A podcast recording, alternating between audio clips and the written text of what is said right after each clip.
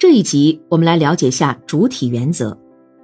主体原则，即以幼儿为主体的原则。幼儿园环境的创设必须以幼儿为主体，即根据幼儿的要求、幼儿的特点、幼儿的爱好创设环境，使幼儿能最大限度地投入环境、参与环境、发挥能动作用，从而能有效地发挥环境的教育作用。幼儿有他自己的语言，有他自己的思维语言和行为语言，有他自己的世界，有他自己的行为方式，比如。幼儿的行为总是先从负行为开始的，而后才建立正行为。在学会扣纽扣之前，先要学会解纽扣；在学会穿衣服之前，先学会脱衣服。幼儿有他自己独特的行为方式和思维方式，因此，幼儿只有在他自己的环境中，才会表现出他最大的能动作用和积极性。因此。幼儿园的环境创设要尽量改变以成人为主体的做法，形成以幼儿为主体的做法。创设幼儿熟悉、爱好、喜欢的环境，他就能以最大的热情投入其中，和环境产生一种互动效应。环境吸引着他，他又以自己独特的方式改变着环境。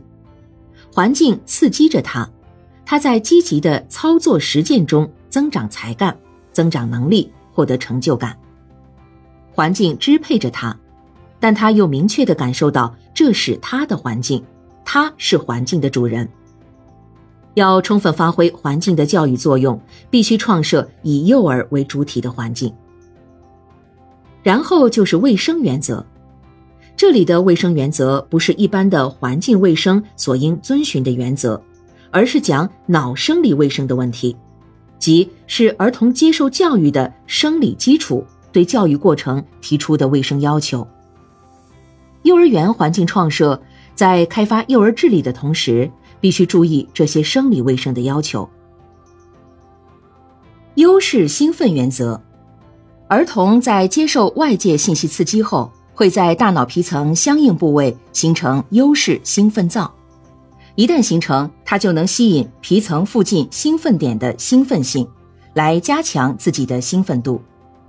幼儿只有形成了优势兴奋中心，才能使他的注意力高度集中，从而取得积极的学习效果。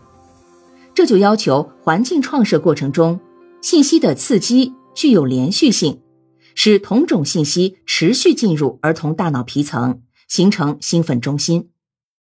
比如在看有关录像幻灯片时，就注意信息的连续效应。另外，在引导幼儿进入某一种环境区以前，应当先进行启动调节，把他们的兴奋点有意向的引导到某一点上来，先启动兴奋，再进入环境。而当在告一段落时，不要让他们马上忘记教育内容，通过提问、启迪、联想。使维系和延长对原有问题的兴奋时间，提高学习效果。动力定型原则：当某种刺激反复出现，从而在大脑皮层形成一种比较牢固的兴奋区，就形成了动力定型。动力定型原则能帮助幼儿形成习惯，适应有秩序的生活，从而使他们在日常生活中脑力精力的支出降到最低限度。而把主要精力用于必要学习游戏之中，而且动力定型是形成兴奋中心使动调节的最有效形式。一旦形成动力定型，还能有效的减少外界休息的干扰，这对提高学习效果十分有效。